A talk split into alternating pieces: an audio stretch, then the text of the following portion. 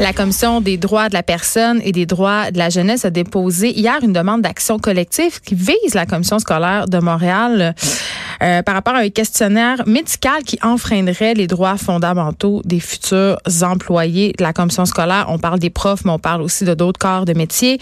Jean Jazz avec Maître Stéphanie Fournier, avocate au contentieux de la Commission des droits de la personne et des droits de la jeunesse. Bonjour, Maître Fournier. Bonjour. Écoutez, euh, euh, premièrement, qu'est-ce qui est problématique avec ce questionnaire médical-là? Il est intrusif? Euh, d'une part, il est intrusif, mais euh, ce qu'il faut savoir, c'est que la charte prévoit que le seul fait de poser une question avec en, euh, en lien avec l'un ou l'autre des motifs de discrimination avant l'embauche, donc que ce soit votre orientation sexuelle, votre religion, votre sexe, votre état civil, savoir si vous avez des enfants, ou votre état de santé qui correspond au motif handicap, est discriminatoire. Donc, si on vous pose une question avant l'embauche sur votre état de santé, il y a une présomption que vous êtes discriminé. Donc, la charte protège, dans le fond, si vous voulez, assure à tous un, processus de sélection qui est exempt de discrimination. Et l'objectif de cette disposition-là, vous l'aurez deviné, c'est de centrer l'attention des employeurs sur les qualités et aptitudes d'un candidat plutôt que sur ses caractéristiques personnelles qui, dans, euh, généralement, ont rien à voir avec euh, l'emploi qui est convoité dans les circonstances. Donc, oui, alors le fait de, de poser des questions, d'avoir à remplir un questionnaire médical avant d'être embauché, c'est à première vue discriminatoire.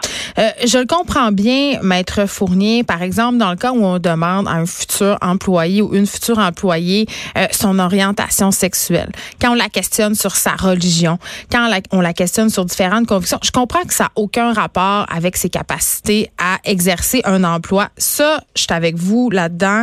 Euh, sauf qu'en même temps, on jase. Si un futur prof, mettons, qui a été en arrêt de travail cinq, six fois pour des dépressions. Euh, un prof qui aurait eu, par exemple, des problèmes de consommation d'alcool ou de drogue, ou toute autre affaire quand même qui pourrait avoir des répercussions, euh, impacter la vie des élèves avec lesquels il va être en contact quand même. Il y a certaines questions qui sont légitimes de poser dans un contexte où on travaille avec des humains, avec des enfants, vous ne trouvez pas?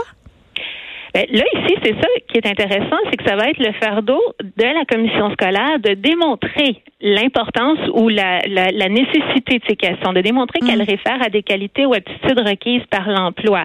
Le problème ici, c'est qu'on a un questionnaire très général euh, qui est, c'est le même questionnaire pour toute personne, peu importe l'emploi que vous convoitez, que ce soit un poste d'enseignant, gestionnaire, soutien ou soutien aux élèves, vous avez à répondre aux mêmes questions. Les questions devraient être modulées en fonction de l'emploi qui est convoité, donc l'information devrait être ciblée en fonction des tâches à accomplir. Donc ça, c'est le premier élément ici. Donc ça va être la responsabilité ou le fardeau de la, commission scolaire dans les circonstances de faire cette démonstration-là. Hmm. Et là, vous me donnez le cas de l'enseignant. Si dans le cas, la, la, commission scolaire arrive à démontrer que eux ont besoin de cette information-là, ils peuvent les justifier selon les critères établis par les tribunaux.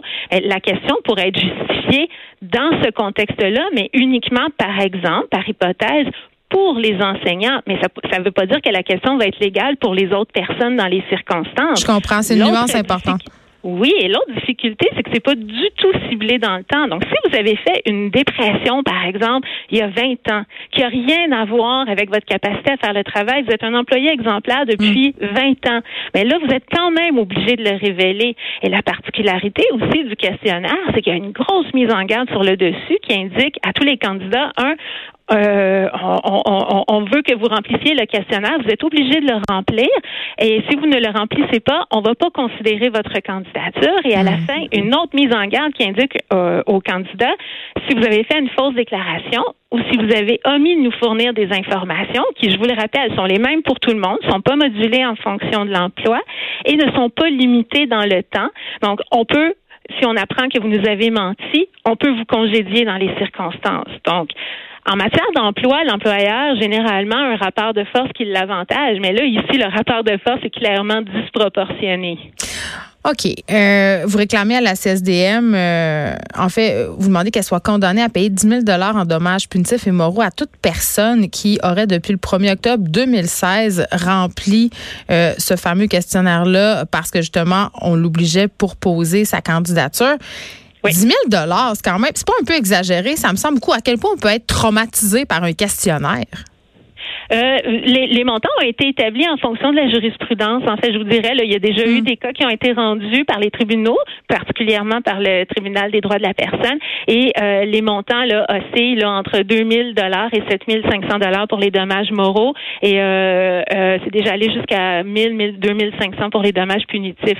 C'est sûr, chaque cas est un cas d'espèce en matière de discrimination. Là, on peut pas généraliser, mais effectivement, là, on parle de droits fondamentaux, on parle de respect du droit à la vie privée. Donc ici, les montants ici sont conformes à la jurisprudence. Euh, J'imagine, euh, maître Fournier, que la CSDM euh, n'est pas le seul employeur à utiliser des questionnaires jugés intrusifs par la commission?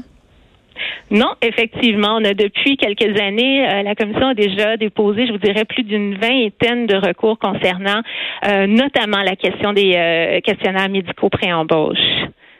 Mais pourquoi les, les, employeurs semblent si parce que c'est très intrusif, c'est quand même contrôlant, mais pourquoi on veut contrôler à ce point-là ces paramètres-là? Je veux dire, est-ce que ça fait une réelle différence dans les embauches? Moi, je reviens encore à ma fameuse question l'orientation sexuelle d'une personne, par exemple, en quoi ça peut impacter son employabilité, je me le demande vraiment beaucoup.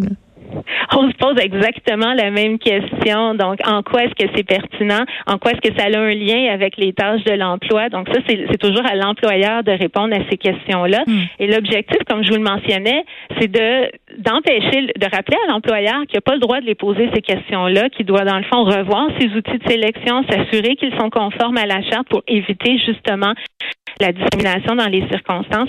Mais je ne sais pas pourquoi l'employeur pose ces questions-là. En matière de santé, d'examen de santé, euh, ça va être à la CSDN de venir expliquer pourquoi elle pose ces questions-là. Mais ce qui est clair, c'est que les tribunaux ont déjà dit que euh, les examens ou les questionnaires médicaux pré-embauche ne devaient jamais servir à embaucher le candidat le plus en santé ou le moins à risque de s'absenter dans les circonstances. Donc, ça ne devient pas un outil de sélection, ça, ça devrait être quelque chose qui est, si on doit l'utiliser, c'est qu'on a fait un travail préalable et qu'on est en mesure de dire, écoutez, nous, on a des tâches qui requièrent certaines caractéristiques, qu'elles soient physiques ou psychologiques, et on a absolument besoin de cette information-là pour faire une évaluation.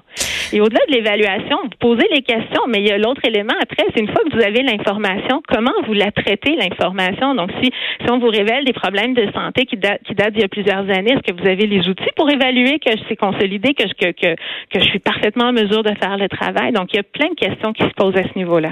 Maître Stéphanie Fournier, merci. Vous êtes avocate au contentieux de la Commission des droits de la personne et des droits de la jeunesse. Et j'ai trouvé ça super intéressant quand même parce que à l'heure où on a toutes sortes euh, de cas d'enjeux, hein, si on veut, sur la fuite des données. On a parlé ici euh, des données, l'éthique euh, quant aux données biomédicales. On est en plein là-dedans. Là. Ce sont des employeurs qui ont accès à énormément d'informations. Qu'en feront-ils par la suite? Est-ce que c'est pertinent de poser autant de questions à des futurs employés? On a eu ce cas aussi, euh, c'est pas un cas d'employabilité, mais le, ce fameux questionnaire de la DPJ qui était très intrusif pour les futurs parents qui posaient des questions sur leur sexualité. Euh, donc, ce sont euh, des dossiers qui, si on veut, posent des questions morales et éthiques. C'est un dossier qu'on va continuer à suivre, évidemment. On s'arrête un instant.